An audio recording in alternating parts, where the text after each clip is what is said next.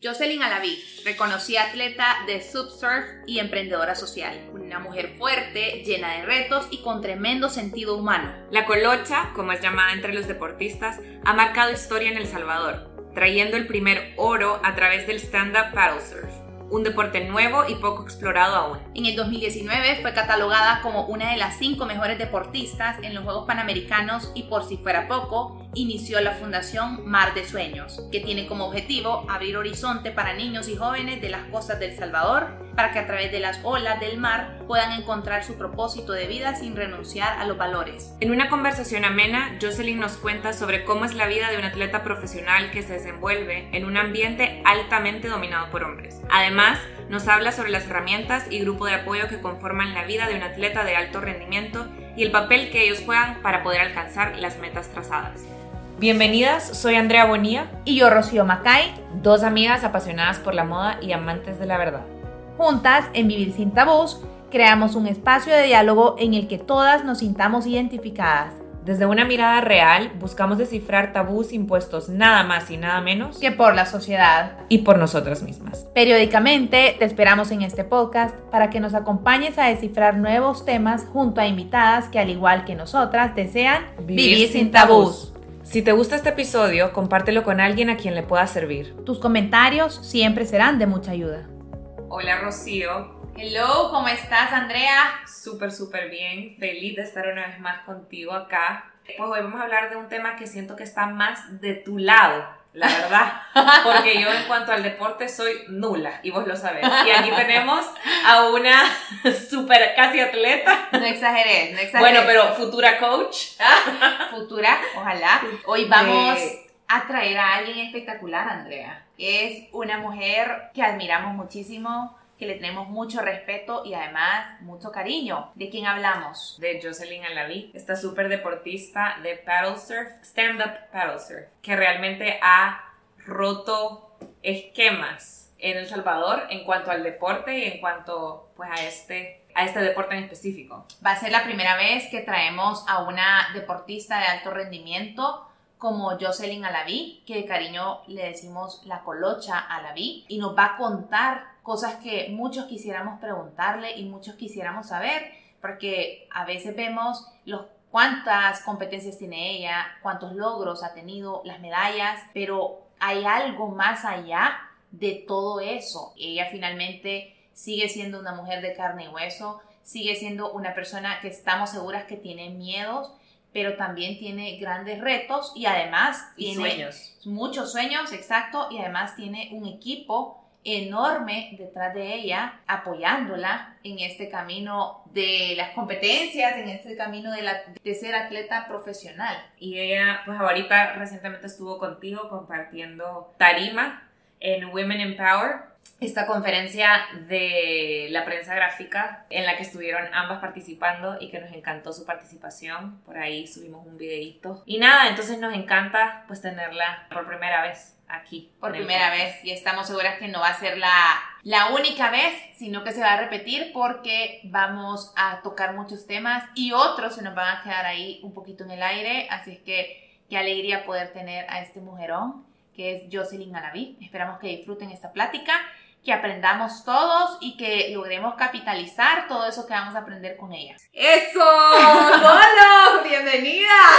Gracias, ma. Al fin logramos tenerte acá. de tenerte acá con nosotros, Colocha. La Colocha, además de ser una gran amiga, es una mujer admirable en este país. Le tenemos un enorme cariño porque sabemos que es de esas mujeres que representa a la salvadoreña, que normalmente la salvadoreña somos mujeres súper fuertes, súper entregadas, súper disciplinadas y la colocha es una de ellas. Así es que nos encanta tenerte, bienvenida a Vivir sin Tabús. Wow, mil gracias, de verdad. Qué bueno, Colocha. Pues aquí te tenemos una entrevista, sabemos que vamos a disfrutar y que muchas personas van a estar interesadas de escuchar un poco de tu historia, un poco de, de cómo manejas tú todo el tema de la vida, cómo es la vida de un atleta profesional, especialmente una mujer atleta profesional desenvolviéndose en un deporte que es nuevo para El Salvador. Contanos un poquito acerca de ti y quién es Jocelyn para quienes no te conocen. Y también contanos pues cómo te has convertido en un referente en el deporte nacional. Mi nombre es Jocelyn Alaví, pero desde chiquita siempre me han dicho colocha en el colegio.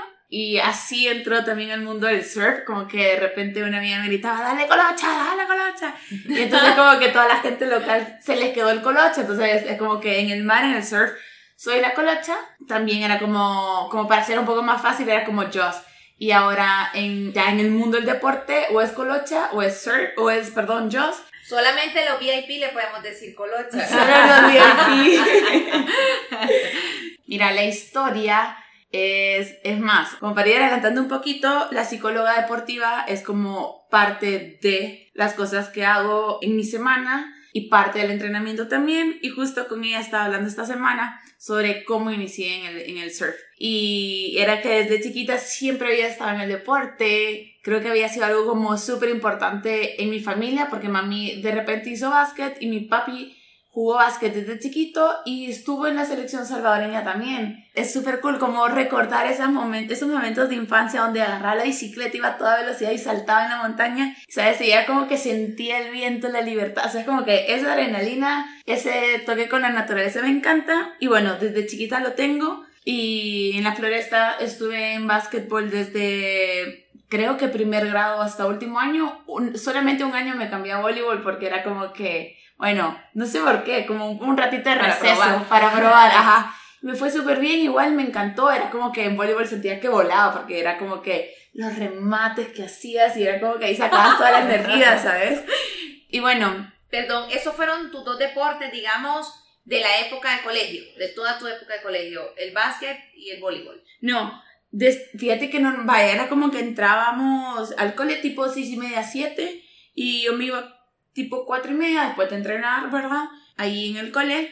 Y después me iba a karate en el club árabe. Ah, y si no me iba a natación y en algún otro momento me iba a jugar fútbol, de repente hacía equitación, como que ahorraba mi mesada y ya me iba a hacer equitación. No sé, siempre estuve en mil deportes, patinaba, así como que después del colegio eran bien variados los otros deportes que hacía. Y bueno, al llegar a, la universidad, ¿sabes? Como que del colegio de 6 y media de la mañana hasta 5 de la tarde, después de hacer un poco más de deporte, era como que mi día estaba súper lleno, ¿sabes? De estudio y deporte. Me quería ir a Australia porque yo quería surfear en Australia, entonces yo dije, ah, ya voy a estudiar negocios. Pero, pero entonces en este momento ya había surfeado. Ya había unas dos veces en el último año del colegio. ¿Quién te invitó, Colotza?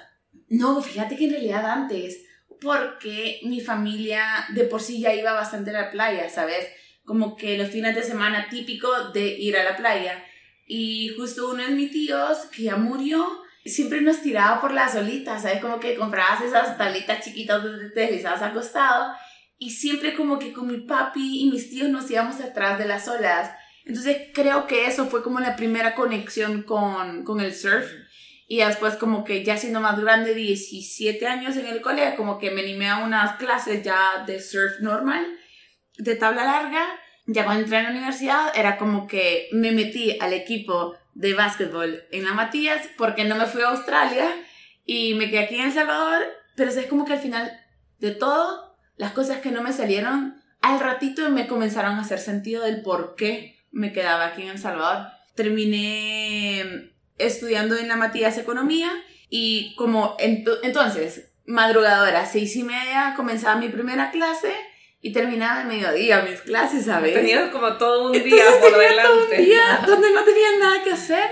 Entonces me metí al equipo de básquet. Después comencé a los, quizás en el segundo año de la universidad, con la espinita que quería surfear, me inscribí a atletismo en el Flor Blanca comencé a entrenar con el frijol, así le dicen al el entrenador. yo lo conozco, yo lo conozco. De hecho, está entrenando al Team Aves. Ajá, ajá, bueno, el, frijol tiene ya rato de entrenarlo. Y entonces, el frijol, yo le dije, como, mire, yo quiero competir. Pero claro, yo me metí a competir porque quería adelgazar para poder surfear. No es que, no es que no podía surfear si estaba pasada de peso, pero la vanidad me pegó, me pegó fuerte en, en, a los 18, no a los 12, no a teenager, o sea, a los 18. Y ahí fue como que dije, bueno, me voy a meter a, a correr para llegar a un peso saludable y sentirme bien a la hora de surfear. Pero cuando estaba en el estadio me encantó ver a la gente como súper comprometida, súper enfocada y como personas muy únicas, enfocadas en lograr un objetivo deportivo y que lo hacían porque era para representar a El Salvador y ganar medallas, ¿sabes? Como tan profesional, tan, no sé, como muy comprometido, ¿sabes? Como con mucho sentido. Y me gustó y yo le dije al frijol como frijol, yo quiero competir en pértiga porque para mí en pértiga el salto con pértiga donde vas corriendo con la vara era como lo más extremo para mí en, que había en ese lugar. todo lo extremo. Yo quería todo lo extremo. Y entonces el frijol me dijo que no, vos que iba a quebrar la pértiga. Mira, pero no me importó, fue súper raro. O sea, es como que normalmente una chava que le digan eso como que se la ofende. mata, se ofende. Pero fíjate que no, para mí me hizo gracia. Le dije, no, hombre, frijol, qué grosero. y ya solo como que me enfoqué otra vez en como que, bueno, me dijo que no, pero como que sabía que algo ya iba a pasar, ¿sabes? Y al ratito, igual yo platicando con la gente del gimnasio, cuando iba a hacer pesas ahí, para, porque era complementario para atletismo. Es más, yo no sé cómo el frijol me dejó estar en atletismo porque a lo mejor ni me miraba para ser campeona de algo, ¿me entendés? Pero me dejó estarme ahí entrenando y al ratito me llamó el de Jaime, creo que se llamaba, el de pesas, y me dijo, miren, yo sabía que usted quería competir, se había regado la voz en el estadio. y entonces me dijo, fíjese que de remo me dijeron que están interesados en usted. Y se ve, bueno, creo yo, que se ponían allá en el graderío, que estaba cerca de la Federación de Remo, a ver a la gente. Okay. A Como gente para escoger. Como a para escoger a quién. Ajá. Pero se ve que se, fica- se fijaban más en el cuerpo, Ajá. más en cómo corría, más que en cualquier otra cosa, ¿sabes? Como, como el cuerpo y sabiendo quizás ellos que lo iban a desarrollar para alcanzar el objetivo. Y me dijeron como, fíjate que tu cuerpo se parece al de la Cami Vargas Palomo, que en ese momento era la atleta olímpica de El Salvador en remo. Que no, la Cami es súper alta, yo no era tan alta como Cami, no soy tan alta como Cami, pero las piernas de la Cami son gruesas y las mías también. Entonces fue como que, ah, vaya, que se venga esta chavita, me invitaron. Yo les dije que yo quería adelgazar para surfear y me dijeron como, dale, quédate. Aquí, además de que vas a adelgazar, vas a competir y estás cerca del agua. Y yo, bueno, chivísimo.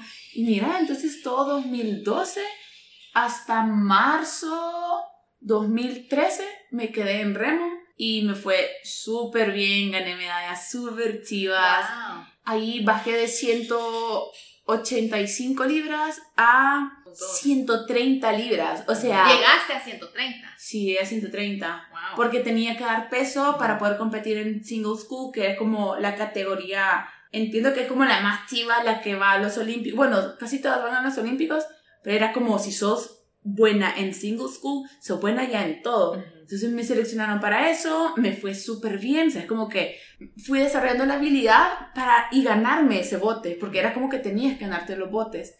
Entonces era súper bonito porque era como la mejor y si me querían para otra, otro bote, tipo uno de cuatro o un doble, era como que a mí me decían, vos de 130 no bajás, la otra que baje más peso para alcanzar el peso promedio del bote doble. Entonces como que a mí me decían como vos te quedas ahí, a ti te dejamos en tu peso y no estás jugando más con tu peso, son las otras las que tienen que encajar. Por Sí, prójimas. Sí, te lo juro. Ay, que sufran y bajen las Pero bueno, fue súper cool, gané el centroamericanos y al final me llevaron a unos, a unos como suramericanos a competir contra gente olímpica, ¿sabes? ¿Cuál fue Wow. tu primer país al que te sacaron? Creo que fue Guate. Guate, Fue ok. Guate, ajá. Ningunos centroamericanos. Y unos como centroamericanos, Ajá. ajá. Ok. Sí, me dijeron, ¿cómo vas a competir con una chava de Guate? Ella es la más fuerte y, y rema como hombre. Y yo, Madre o sea, o sea, sí que me asustaron porque además era mi primer año y se veía que ella tenía años para tener esa fama de que remaba como Sí, hombre, mía. ¿sabes? Ajá. Y entonces Que yo- muy mal dicha esa frase, ¿sí, Sí, o no? Porque en realidad decir remás como hombre o hacer tal cosa como hombre es como, está dudando de la capacidad de, De la una mujer. Y no es así. Totalmente. Somos súper capaces. Entonces, Colo, ahí llevabas cuánto tiempo de entrenar tú en Meses. esta nueva disciplina y te sacaron por primera vez a los... Uy, quizás unos cuatro meses, seis por mucho. Ok. Ajá, y me sacaron, fue increíble, gané. Era como que algo tan tenso para mí, como el- la fuerza de remo es, o sea, No, ni me imagino. es todo el cuerpo Sí, claro. duro, o sea, empujas primero con piernas, después full abdomen y después terminas con, con brazada. Y después regresas súper tranquila. Entonces es como fuerza y un control de cuerpo para no mover mucho el bote y que vaya como moviéndose en el agua como que va volando, ¿sabes? Ujú. Increíble. O sea, es como coordinación de muchas cosas. De muchas cosas. Y, y, y te juro que, que el bote se mueve como que, como que es un reflejo nada más el que se va desplazando en el agua. Y como tener esa, esa, esa técnica más la fuerza, era más la presión de competencia, literal, como que con todo lo que bajé de peso, era como que se me fue literalmente la regla por un año. En esa competencia, literal, vomité después de la competencia. O sea, si era, es un deporte Súper exigente. exigente. Cualquiera Pero- pensaría que no. Sí. No, en no, realidad Es, es, durísimo. eso es increíble porque muchas veces uno ve a un deportista o a cualquier persona que logra cosas y, con la colocha lo platicábamos en, la vez pasada y yo le decía, atrás de un deportista o atrás de, de una persona siempre hay una historia y hay mucho sacrificio Sí. ahí. Entonces cualquiera diría, ay, no va súper bien. En el bote compite, sí, pero sacrifican mucho tiempo, es mucho esfuerzo Sí. mental, físico, horas de, de, tanta, de tanto entreno. Uf, Sí, no o sea, es como que en remo eran seis, fácil seis horas de entreno, entre cuatro y seis horas de entreno. Diario. Diario. Diarias, Wow. sí, diarias. Solamente de remo. Solamente, Además, no, no, no, entre remo, pesas, remo, pesas, remo, pesas. Seis horas. Ujú. Increíble. Uf, increíble. ¿Y en qué muchísimo. momento diste como el salto de remo a surf? Ah, bueno, entonces fue como cuando me fui a lo, al suramericano, sabes, como que era heladísimo, mi cuerpo se congeló y literal, o sea, la carrera, la regata me salió tan mal, tan mal. Fue en Chile. Ah, la de Guate logré ganarle a Ah, la ok. chava. O sea, te enfrentaste con la guatemalteca aquí retrocediendo un poco y dijiste, mamita, quítate porque aquí vine yo. Sí, literal, literal.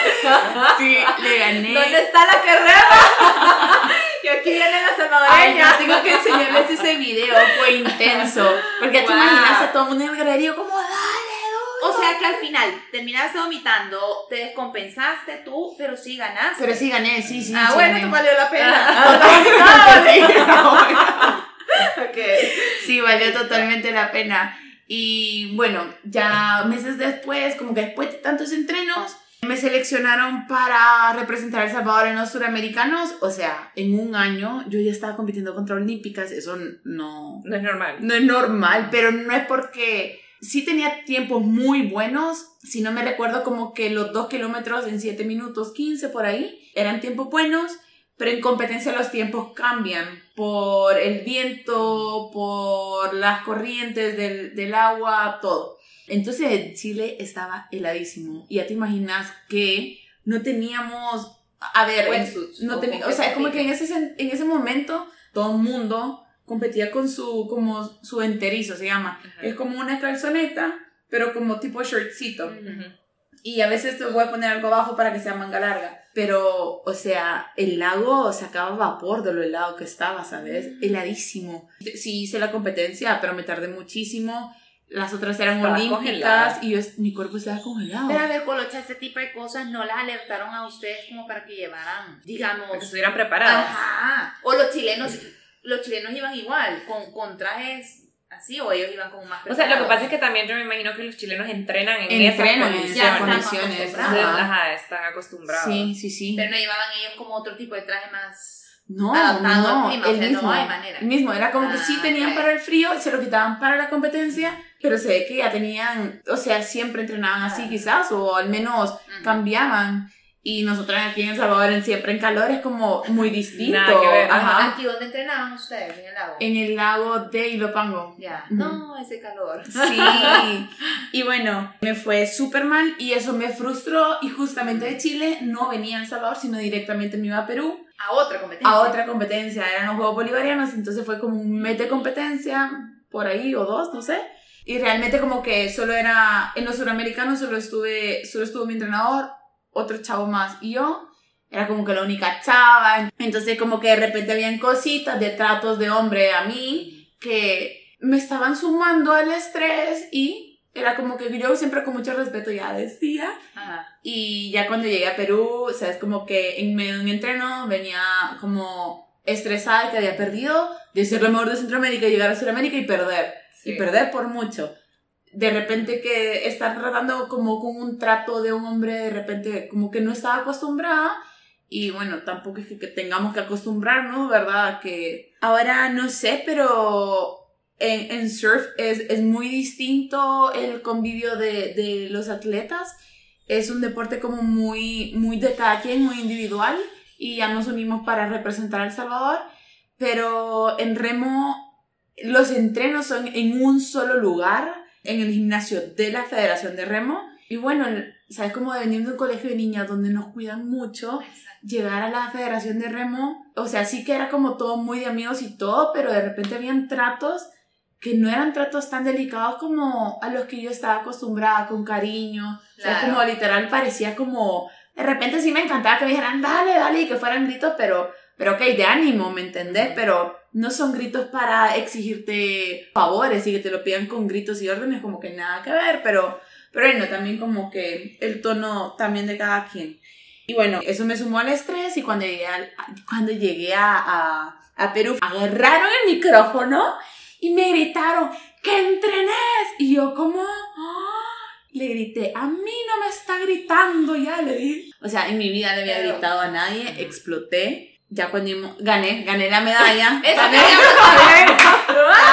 gané medalla ahí. O sea, ahí te recuperaste, digamos. Sí, Y, y, emocionalmente también ese gane te ayudó después Sí, me, ayudó, me ayudó muchísimo. Era súper estresante prepararse y ese momento también como que sumó al estrés, a pesar de que había ganado. El relación de atleta entrenador es súper importante, así como tu psicólogo y el atleta. Claro, si pasas tanto tiempo con él, ¿verdad? Es, es, es demasiado importante, es como un pilar tuyo. Y entonces ya cuando vinimos a El Salvador fue así como, Colocha, vas a entrenar con otra persona. El entrenador de la selección, muy linda persona, él siempre igual muy respetuoso, muy educado. Le agradecí y le dije que si no iba a seguir como entrenador, tampoco iba a seguir con el otro. Entonces yo igual le agradecí muchísimo y mientras estaba remando yo siempre coincidí en, bueno, en algunas, en algunas competencias coincidía con surf porque a veces hacíamos competencias en los esteros, en la costa, entonces, y del otro lado eran las competencias de surf. Entonces era como que coincidíamos y me dieron su tarjeta. Y ya cuando yo decidí, ya ¿Quiénes los entrenadores de surf? Sí, porque sabían que yo quería surfear. Entonces ya como que me quedé con el contacto, ya me, me, había estado hablando.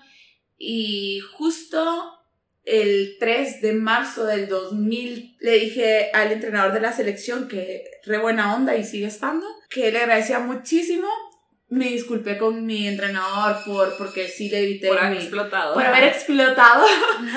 Igual le agradecí porque aprendí muchísimo de él sabes y, la parte de la disciplina el saber que mi cuerpo y yo mentalmente puedo con esa exigencia me hizo crecer montones y me preparó para el surf sabes el surf de un mundo tan sin límites por decirlo así como se se conoce un poco como como que los surfers hacen lo que quieren cuando quieren, con la actitud que quieren, son los reyes de las olas, del pueblo, de no sé qué.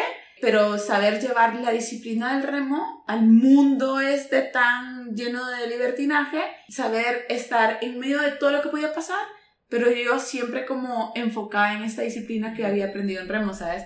Entonces creo yo que así como no me fui a Australia para quedarme en El Salvador y había una razón, creo que el estar en atletismo, después de estar en remo, era como lo que necesitaba sin saber para estar en surf después, ¿sabes? Era como las herramientas que necesitabas y que te fueron dando la base para lo que ahora haces y lo que ahora sos. Totalmente, totalmente. Me sumó muchísimo y así fue como llegué, ¿sabes? Como que mi primera clase de paddleboard fue el 5 de marzo, justo ya este año ya son 10 años de estar haciendo paddleboard. Pero empezaste en, en, surf, normal. ajá. Eh, o sea, las primeras clases, cuando estaba en el colegio, sí fueron surf normal. Pero fueron así como, ah, vamos a probar, vamos a jugar. O sea, es una experiencia. Claro. Pero mi primera clase sí fue hace 10 años de paddleboard enfocada a competir porque me dijeron le vamos a dar tabla, remo, las clases y usted solo tiene que competir por El Salvador. Entonces me pareció el negociazo de la vida porque eso quería hacer siempre, ¿sabes? Entonces le acepté y, y pues nada, fui. Se llama Jorge Domínguez y nada, fue Amor a primera vista. Afuera a primera vista. Fue increíble, fue súper chivo. Literal, creo que fue como life changing, ¿sabes? Wow, Colocha. Todo, toda esta pequeña historia para llegar al punto y que ustedes lograran escuchar quién es la Colocha Laví, quién está detrás de esta gran mujer que nosotros estamos entrevistando ahora. Ahora, Colocha, tú nos mencionaste un poquito de, al principio sobre el equipo que hace a un deportista de alto rendimiento.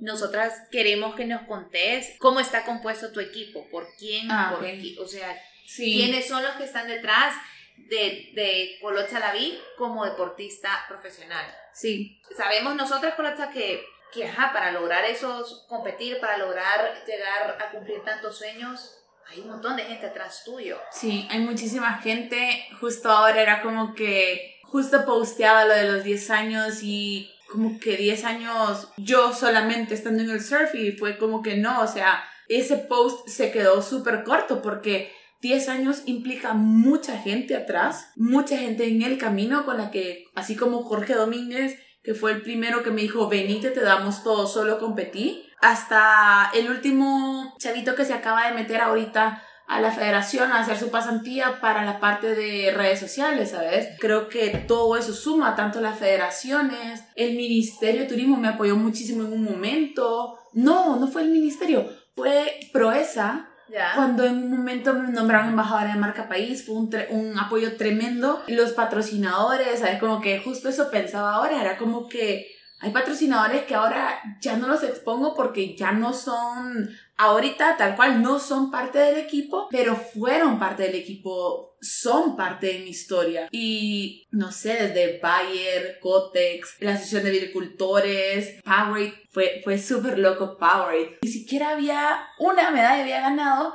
Y fue como que, dale, nosotros te patrocinamos. Solo competí una vez afuera y lo están apostando, ¿sabes? Y, y bueno, ahora como recién firmé con una agencia, que es la agencia de Andrés Iniesta, Andrés Iniesta también es parte socio de, de la agencia. También eh, son representantes de Raúl Alejandro y así otros deportistas y gente de entretenimiento. Y firmé con ellos el año pasado. Entonces ellos son como bueno, es la primera agencia que son mis representantes y que llegaron justo a los nueve años, ¿sabes? Y después están los psicólogos, mentores, porque al final de todo es como que no solo es deporte, sino también saber gestionar tu imagen, cómo vas a hablar, qué imagen querés construir, qué mensaje querés enviar. Entonces de repente estaba el Chidi Rivas, la Calena de Velado, Enzo Rubio, que Enzo Rubio bueno, Jorge Domínguez me enseñó a remar distancia porque todo el mundo juraba que iba a ganar en distancia, porque dentro de stand-up paddle hay como cuatro tipos de competencias,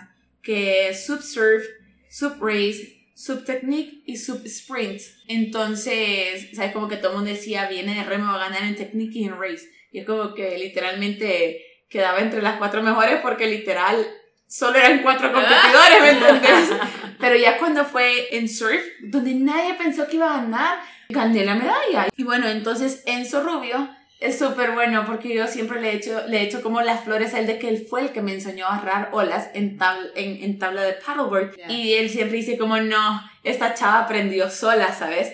Pero porque el mismo deporte se vuelve de que uno es el que es valiente y vaya a experimentar, ¿sabes? Como que, entonces Enzo sí me enseñó, el Comité Olímpico me apoyó muchísimo por años, y hay, no sé, de verdad que hay, hay muchísimas, y, y no sé, así como que voy conociendo muchísima gente también como que de repente los admiro muchísimo y aprendo muchísimo de ellos, y también vas desarrollando otras habilidades, ¿sabes? Como el saber vender, el hacer marketing para lo, cerrar patrocinios y cosas así. Bueno, es un gran mundo esto. Jos o Colo, eh, contanos un poquito acerca de qué papel juega la mente en el rendimiento de un deportista. Y si nos pudieras compartir unas cuantas herramientas que usas para prepararte a nivel mental cuando vas a competir o, o a entrenar. La parte mental es como otro músculo más. Entonces, así como entrenas tus músculos, tus piernas, tu abdomen, tus brazos, y de repente entrenas la parte muy técnica del surf, o también entrenas la parte de fuerza de tu cuerpo, la parte mental es otro entrenamiento más. O sea, sí, es, sí que lo haces con un psicólogo, pero como que no siempre estás como pegado al psicólogo, ¿verdad? Sino que te dejan ya distintas herramientas para poder gestionar tus emociones en las competencias, pero también hacer tu entrenamiento solamente desde la parte mental también, que eso ya lo trabajo con Kelly Montes, que ella es como mi, no es psicóloga, pero es mi coach de mindset. Entonces me enseña como todo esto de mindfulness, a, a trabajar todo desde la mente. Bueno, por ejemplo, la visualización es una de las herramientas que nosotros utilizamos como para lograr alcanzar nuestros objetivos. Y puedes hacer visualizaciones desde yo ganando una medalla olímpica hasta una visualización de tu día. Por eso creo muchísimo que las herramientas de los atletas de alto rendimiento también pueden funcionar y funcionan, no es que puedan, es que funcionan también para tu día a día. Entonces, una de las herramientas son de la visualización, otro es el journaling, otro son los ejercicios de respiración, que también puede ser como estas las meditaciones, el guiarte a través de un propósito, como construir tu propósito y definir tus tus core values. Esas son como algunas de las herramientas con las que trabajo y bueno, como que también lo básico que pueden sonar como cosas muy de empresa, que son la misión, tu visión, tus valores y también como establecer tus metas y objetivos. El establecer metas y objetivos es como lo súper básico en, en, un deportista, sino es como que literalmente como un hobby, quizás, ¿sabes? Como que si no vas con metas y objetivos en un deporte, es como que... Termina ah, siendo un hobby. Termina siendo un hobby, porque es como que solo lo haces como para mantenerte... Pero incluso a veces cuando es un hobby también tenés una meta, pues, o sea, no sé, por ejemplo, te metiste al gimnasio para llevar una vida más saludable o que incluso como a nivel no atlético. No competitivo. Ajá, no competitivo. Puedes tener como esas, esos objetivos, digamos. Sí, pero dos cosas me parecen increíbles, Colocha. Uno, es que hayas dicho que, que la mente al final termina siendo un músculo y es real. Y, y muchas personas, bueno, yo que estoy como muy metida en todo este rollo también de, yo no soy atleta deporte, así como al nivel de la Colocha, pero me encanta como hacer deporte y, la mente siempre, siempre, siempre juega un papel tan importante y protagónico en el resultado a la hora de una competencia. Entonces, te puede, así como podés tirarte y trabajar muchísimo tiempo y entrenar mucho tiempo, pero si la mente te falla en ese día de la competencia, ahí quedaste. Y ahí quedó tus meses, tus horas, tus días de entreno. Te falló la mente, te falló la mente. Sí, totalmente. Y esa es una lucha compleja y súper dura. Y la otra cosa que me impresionó que dijiste también es que finalmente ustedes como deportistas profesionales terminan siendo como una empresa. Yo nunca lo había visto desde ese punto de vista, fíjate. Pues uno no se imagina lo importante que es para ustedes fijarse metas, sí, pero el, el, hecho de una misión, una visión, qué valores me rigen, todo eso es, es como una empresa tal cual. Sí, totalmente. Y, y al final también es como es una carrera profesional también y dentro de la parte mental, o como que lo que a mí me sigue como llamando muchísimo la atención, la fortaleza de la mente, solamente hacer un ejercicio de visualización en cómo va a ser tu entreno. Va, por ejemplo, yo cuando voy a entrenar en el mar, antes hago un tipo de respiración porque sabes como que hay respiraciones que son para acelerarte y prepararte hacia la acción, hacia un tipo de ataque, por decirlo así, y otras que son para calmarte. Cuando llegas a una competencia, no haces cosas nuevas haces cosas que has practicado anteriormente. No probas nada. No, ni, ni, un, ni, una nueva hidratación. Ni la alimentación, ni, el, ni el, lo, con lo que vas a competir, absolutamente no, nada. No, no, no, la, o sea, ropa la has practicado, la tabla la has practicado, no, no es como que vas a ir a agarrar a entrarte con una tabla ajena, nunca, nunca. ¿Cómo que vas a correr? Y vas a hacer una competencia y decís, es que voy a estrenar mis tenis en esa competencia, es el peor error que puede haber. Cuando llego a mi entreno, hago un tipo de respiración que es como una inhalación, para la inhalación y sobre esa inhalación vuelvo a inhalar, sostengo un ratito y después saco tranquilo. Y si es posible, hago hasta este sonido como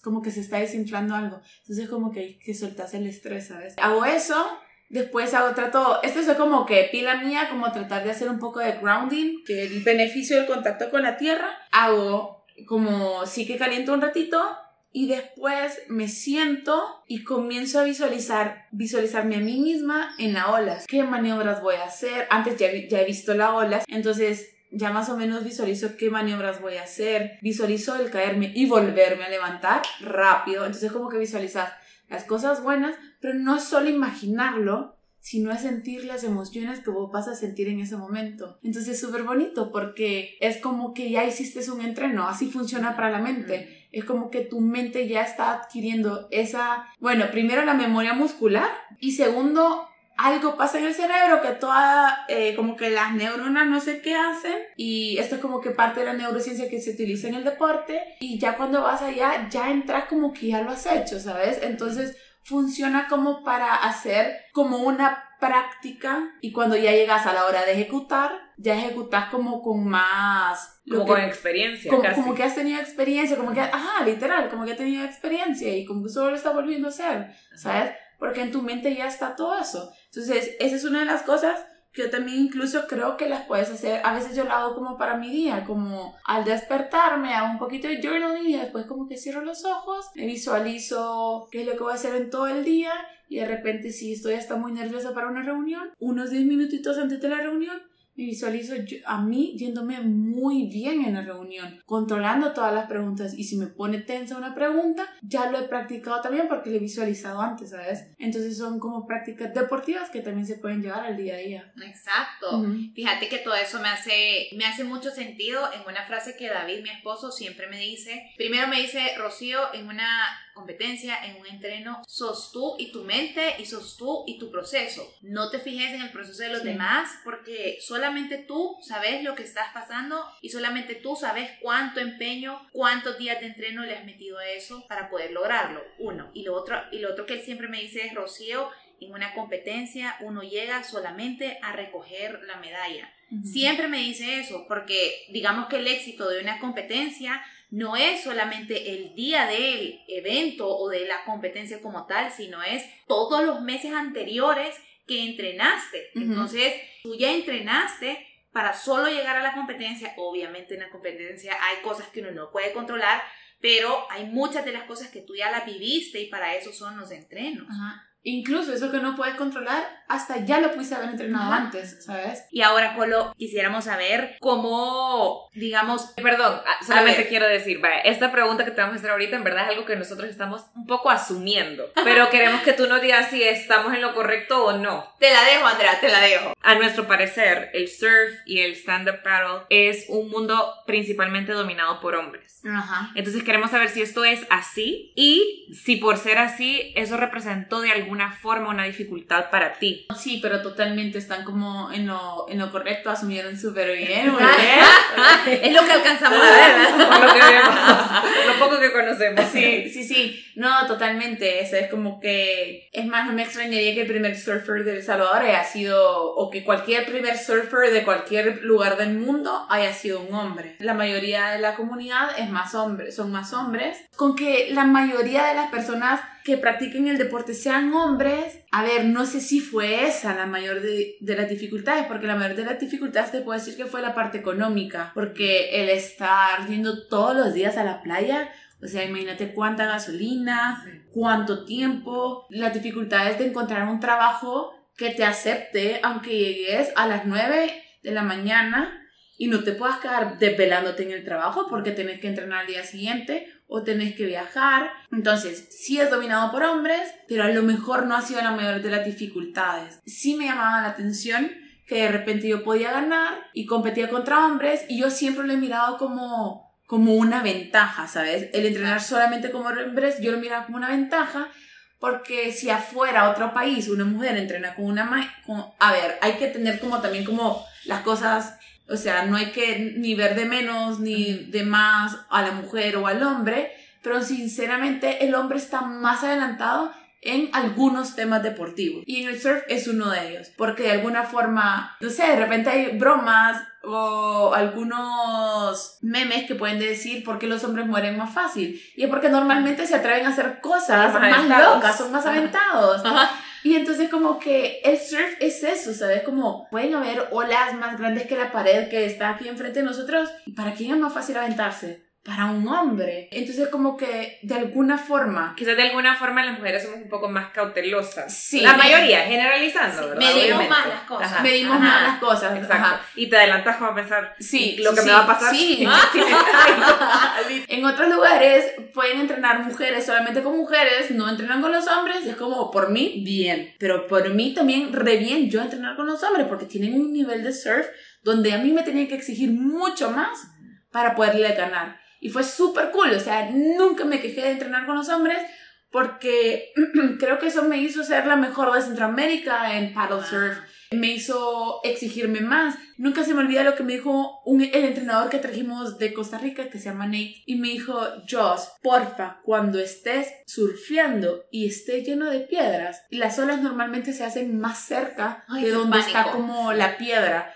Y de repente son como, como acantilados que entran al mar y eso hace que se rompa como que comiencen a formar la ola y entonces puede ser que yo esté remando parada, haciendo balance con viento y el movimiento del agua cerca de la piedra y hay una gran roca a la izquierda mía y me dijo, Joss, nunca vayas a demostrar miedo ahí, porque si demuestras miedo ahí y no le remas a la ola, te la roban. Entonces es como ¿Qué quiere que decir eso? O sea, la roban. O sea, alguien más la va a agarrar y no vas a ser tú. Ah. Y si alguien más la agarra, vos nunca vas a lograr tener esa experiencia y segundo, respeto. Entonces es también un poco yuca porque tenés que ser valiente para que los otros vean que primero que tú te que tenés el animás valor. que tenés Ajá, el coraje, valor digamos. y que lo logras hacer, ¿sabes? O sea, si tienes el coraje pero te caes es como que...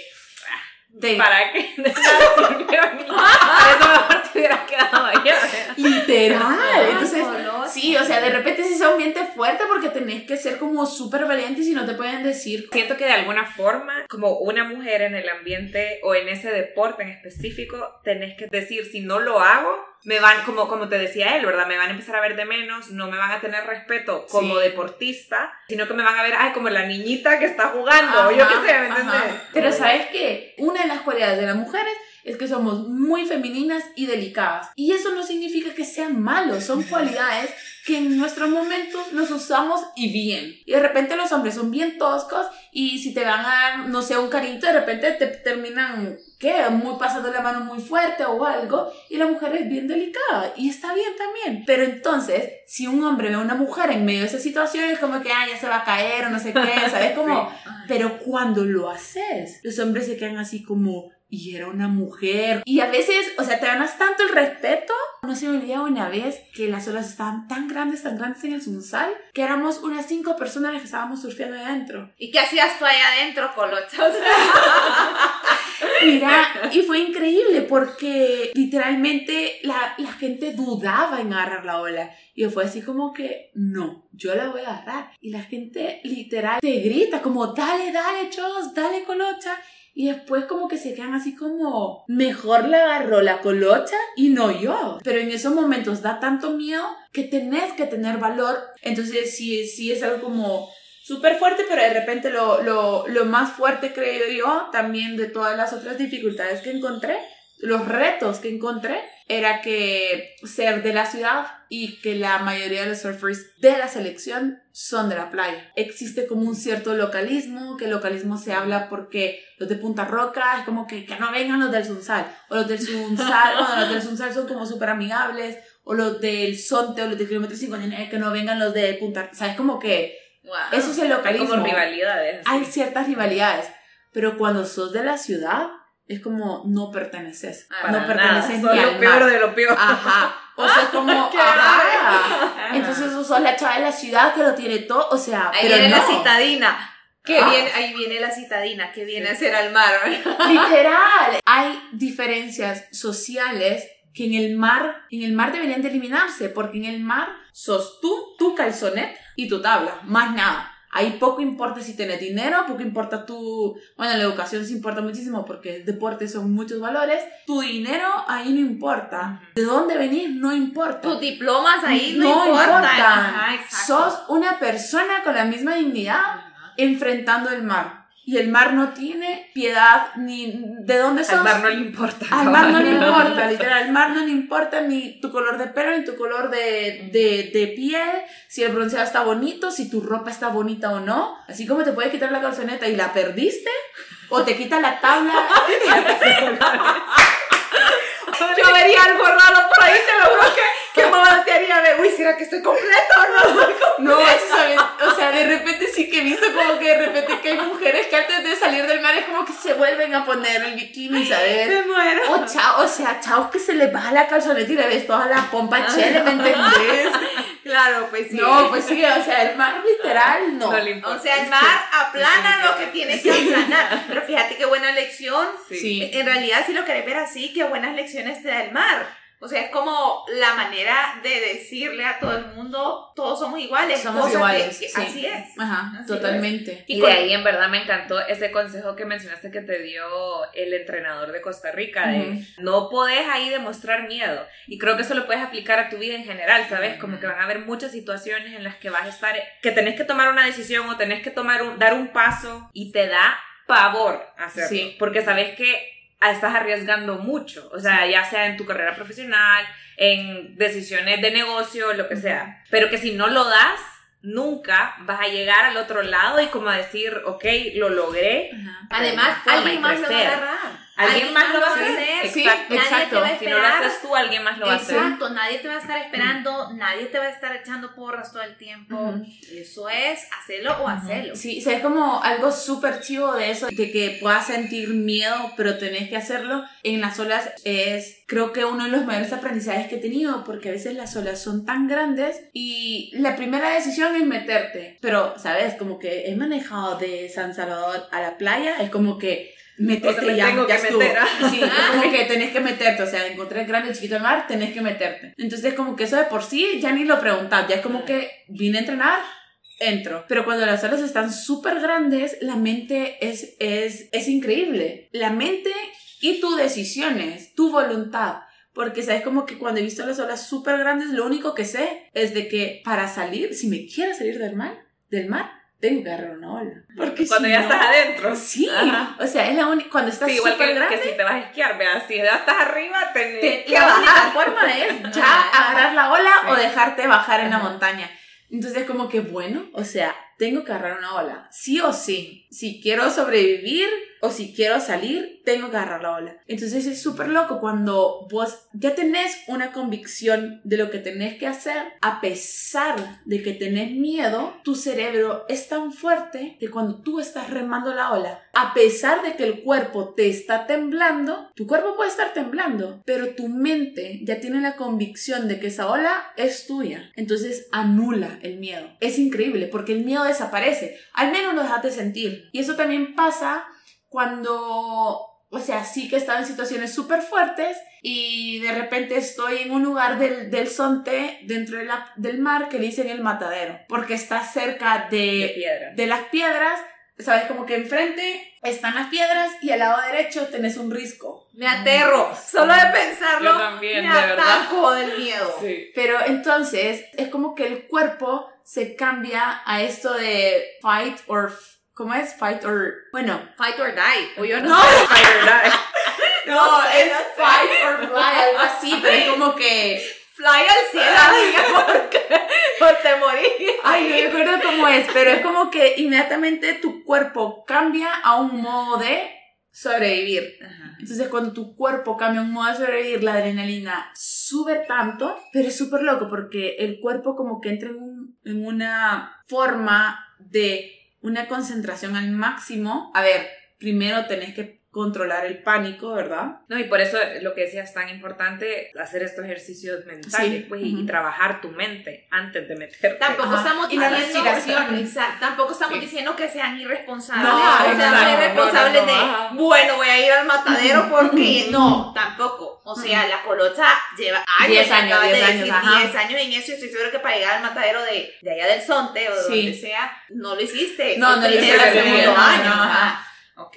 Entonces fue como que en ese momento el risco a la derecha, las piedras enfrente y las olas chocando contra los muros de los hoteles y había un backwash, se llama, que es cuando choca contra los muros y regresa y se hace una ola en contra. Madre mía. Entonces viene la ola del mar más la ola de los muros. Entonces chocan las olas y se hace como una corriente medio rara. Y el mar estaba alto, la corriente, el risco, las paredes, las piedras. En ese momento el cuerpo sí que sentí miedo y después fue como que el switch cambia y es modo so- sobrevivir. Dije, bueno, primer intento es gritar. Le grité al tal Nao que andaba ahí y... ¿Quién es un surfista? Nao es un surfer de, pero es de esas de boogie. Entonces como que no sé si me iba a salvar, ¿sabes? Pero me, no me dijo mayor cosa, solo me dijo salite, salite. ¿Te ibas a tirar o cómo, niña? Y entonces, Ahí se va. sí, solo me dice, dale, salite. Y yo, puchica, como a las piedras me dijo, es como, o sea, literal, me dijo a dónde tenía que ir, pero claramente era lo, donde no quería ir porque eran las piedras. Y desde arriba, desde un hotel, me estaban viendo y yo le decía como, ayúdame. Y me decía, no, no te puedo ir a ayudar ahí. Nadie se iba a tirar. Nadie se iba a ir a tirar. Y fue así como, ok, nadie me va a ayudar. Tomar esa, esa información sin emociones. Ok, como no funcionó este primer Este plan, plan, vamos al ¿cuál es el siguiente? Entonces el siguiente era agarrar una ola en un momento que no viniera la ola en contra y llegar a las piedras de la forma más sana posible. ¿verdad? Lo logré, gracias a Dios lo logré. Y mira, Completa, saliste completa. salí completa, sin salí heridas. con tabla, con remo y sin heridas. Y con Sí. traje de baño pues. Y con traje de baño puesto. A ver, el cuerpo es súper inteligente, ¿sabes? Como que hay una conexión cuerpo-mar ahí que, que a mí una vez me ha fallado nada más en la vida y fue cuando me quebré la columna. Ay, no. Pero, ¿sabes? Como que, literal, como que la ola cayó y bajó el nivel del mar. Quedé como que me pusieran así sobre las piedras y ya bajó el agua, el agua se fue y yo quedé sobre las piedras. Y como quedé sobre las piedras. Y se abrió el cielo. Y se abrió el cielo. Ay, no, pero bueno, después como que cami- caminé entre las piedras, que eran como esas piedras de río que se ponen ahí. Ay, no. Y llegué al risco. Que solo eso para mí es un reto. Sí. ¿Cómo caminar Ay, en esas caminar en piedras? las piedras que se mueven, sí, Sí. duele, duele, duele. Pero en esos momentos ni dolor sentís. Ajá. O sea, puedes Solo estar cortada. Sí, ajá. O sea, puedes estar con los pies cortados y no sentís el dolor porque tu cuerpo está enfocado en salvarte. Ya solo comencé a subir la tabla sobre los pedazos ya del risco para llegar al terreno y baldío. Y ya, gracias a Dios, ese chavo que me estaba viendo desde arriba y abajo con un vaso con agua. Y ya me daban a cargar y ya no me metí. O sea, ahí terminó mi entreno, Y ¿sabes? no lo recibiste con un puño. Yo, yo lo hubiera recibido con... ¿Por qué no me ¿Por qué me salvaste? No, creo que le pregunté y me dijo como, es que ahí no se podía hacer nada. No, se iban ahí los dos parejo. Sí, pero literal, era como que tenía que probar a hacer eso antes de que la corriente me llevara al otro lado del risco. Colocha, ¿y qué valores te llevaron a ti a convertirte en la mujer que sos ahora? Es es súper loco porque creo que, a ver, primero, no sé si es lealtad o fidelidad, porque escuché por ahí que la lealtad es como, pero es como esto de ser muy leal y muy fiel a lo que pensás, como ser fiel a ti misma. Y cuando dices a ti misma, es a los valores que tú has seleccionado como core values. Entonces, eso, y para eso es donde es como súper importante seleccionar un, propósito, porque el propósito está hecho a través de esos valores. Ser muy fiel a la persona que tú quieres ser y de ahí también resiliencia, que puede ser ese mix entre constancia, perseverancia, te caes, te levantas y seguís, ¿sabes? Creo que la resiliencia puede ser como ese mix de, de fortaleza, o sea, como una persona resiliente es la que está tratando de hacer algo, se cae, se vuelve a levantar, aprende y sigue y mejora. En medio de eso va la perseverancia, la constancia, La disciplina. la disciplina, la fortaleza. Ajá, entonces la lealtad, la resiliencia, el trabajo en equipo, súper importante, súper importante. Había un amigo que me decía que si quieres hacer las cosas rápidas, rápidas, hazlas sola, pero si quieres llegar lejos, hazlo con un equipo. Colo, ¿qué nos puedes decir acerca del statement personal del que tú hablas? ¿Qué es? ¿Cómo podemos darle forma? ¿Y para qué sirve? Esto del statement es lo que te contaba la vez pasada, Macay, del propósito. Entonces, el propósito lo escribís como un statement que vas a vivir tu día a día. Por ejemplo, esa lealtad que yo hablaba anteriormente de quién tú sos, para qué estás acá, cuál es el propósito de tu vida, lo haces a través de el descubrir tu propósito de vida que está fundamentado en los core values. Entonces el statement es eso, simplemente tu propósito bien definido a través de estos core values. ¿Cómo se hace? Primero, puedes hacer como una introspección de tu vida, de cómo creciste, cuáles son las cosas que vos valorabas de pequeña, cuáles son las cosas que vos soñabas, qué son las cosas que ahora vos querés, qué anhelás ahorita, qué admirás ahorita. Entonces, por ejemplo, yo cuando comencé a hacer como todo ese autoconocimiento rapidito, seleccionás estos cinco valores que vos pensás que han sido súper importantes para ti de chiquita y ahora también. Cinco valores porque si seleccionas como montones, como montones ninguno, ¿verdad? Pero son cinco valores que te rigen a ti o cinco que valores, te No, cinco valores que para ti desde chiquita en tu, en tu vida, en tu historia, han sido importantes y siguen siendo importantes. Entonces, por ejemplo, cuando yo escribí mi, mi statement de mi propósito, puse el gozo, el liderazgo, un trabajo con sentido, togetherness como, como equipo y libertad. Entonces, por ejemplo, a lo mejor si yo soy una persona que dentro de mi propósito de vida está la libertad, a lo mejor nunca voy a casarme primero con una persona que sea súper autoritaria. O a lo mejor nunca voy a agarrar un trabajo que tenga que estar sentada siempre o que no haya flexibilidad dentro de ese trabajo. Y todos los trabajos que yo he tenido siempre han sido de oficina, salir y convivir con gente. O sea, es como un poquito de todo. Y de repente como que el gozo, que todo lo que yo seleccioné para mi vida es algo que yo voy a gozar. Si de repente, no sé, por ejemplo, entre todos los deportes, el ajedrez, o sea, es chivo, me gusta, pero prefiero otros porque yo encuentro más gozo en algo que requiere que yo me esté moviendo, algo más activo, que algo de estar sentada como muy concentrada y estar haciendo en mi, en mi persona de estrategia y no tener que hablar con nadie, estar en silencio y mover y puchar un botoncito. O sea, como es súper activo, es muy intelectual, pero yo quiero algo el deporte siempre sigue siendo muy intelectual dependiendo cómo vos lleves, hasta dónde vas el deporte, pero algo con más movimiento. Entonces como que entonces, después unís esos cinco valores que tú has seleccionado, que son como de los más importantes, los unís todos en un statement, que es esta frase que va a condensar los valores para que vos puedas decir, yo voy a vivir de esta forma, este es mi propósito de vida. ¿Y por qué el propósito de vida se rige a través de valores? Porque normalmente los valores los puedes seguir viviendo a pesar que tus condiciones cambien. Por ejemplo, mi statement está escrito en inglés y lo escribí rapidito porque como que parte de... Esta es una tarea que me dejó mi coach de desarrollo de carrera deportiva.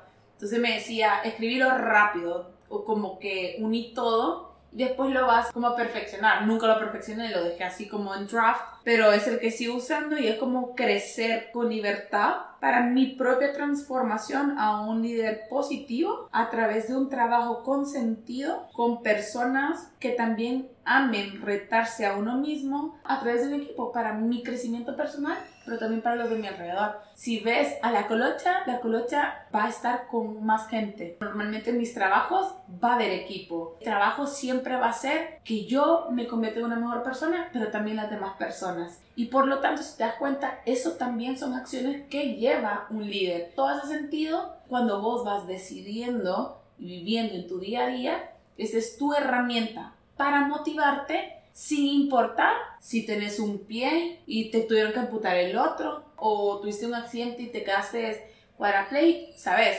Lo puedes vivir siempre. Uf, qué duro pensar en eso. Sí. Entonces, Ajá, entonces para eso está hecho el propósito de vida, para que cuando tengas momentos difíciles lo recordes y sepas las cosas que vos puedes llegar a hacer, a las que sos fiel, que te dan alegría y que siempre han sido importantes para ti y saber que las puedes vivir a pesar de las circunstancias en que estés. Entonces es como ese propósito también se transforma en una actitud, en una intención, y en una atención, ¿sabes? Me encanta, Colocha. Qué profundo todo esto. Nos mantuviste calladas, Andrea. no, pero o sea, es como, si te das cuenta, cuando estás remando esa ola y no sentís miedo, es porque estás presente. Estás en un estado de mindfulness. Y el estado de mindfulness significa que estás viviendo con atención, con intención, con actitud, como que si tu vida dependiera de ello porque realmente depende de ello. En la ola, grandes que tienen de miedo es fácil vivirlo, porque realmente ahí tu vida está dependiendo de ello y pues tenés que juntar todo para sobrevivir. Pero en el día a día nos olvidamos que nuestra vida depende de nuestras decisiones y normalmente vamos a saber decidir bien viviendo de una forma presente con estos tres pilares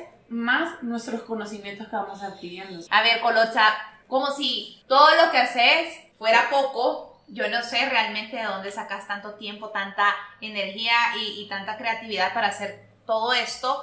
Además de que sos una deportista de alto rendimiento, tú también tenés una fundación. La fundación se llama Mar de Sueños y nos gustaría saber qué es esta fundación, de qué trata y cuál es el propósito que tenés con ella. Bueno, si te das cuenta, acabamos de hablar de mi propósito de vida y Mar de Sueños es como vivir mi propósito de vida me ha tocado y también he querido abrir camino para la gente de la zona costera porque donde me he desarrollado ha sido en el mundo alrededor del mar, de la costa. Si te das cuenta, mi propósito era yo crecer, pero que también la gente de mi alrededor crezca. Y no me he dado cuenta hasta ahora que Mar de Sueños es un reflejo de mi propósito. Y eso es lo que pasa cuando sos fiel a tu propósito de vida. Y es súper bonito porque es como una virtud. Cuando tu valor ya es virtud, de una forma inconsciente, ya practicas. Ajá. Qué chido que tu propósito se haga como algo, es tu esencia al final de todo. Entonces, Mar de Sueño lo comencé a hacer como agradecimiento, más el lograr ayudar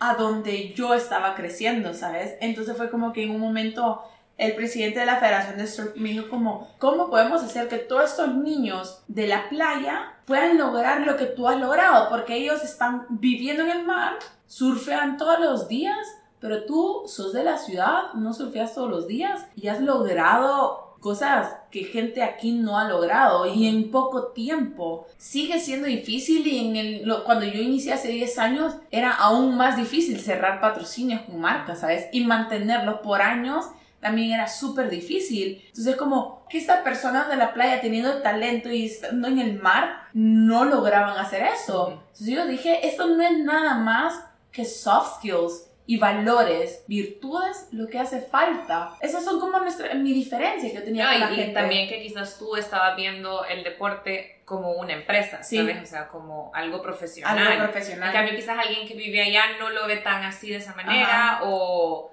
no sé, tú también con toda la educación de economía que habías tenido, pues supongo que eso también te ayudó de alguna forma. Sí, sí, sí. Sí, totalmente. Pero si te das cuenta, si, si todo lo que he hablado y lo que tú has hablado, todo está en educación. Entonces, como que era lo que diferenciaba la educación.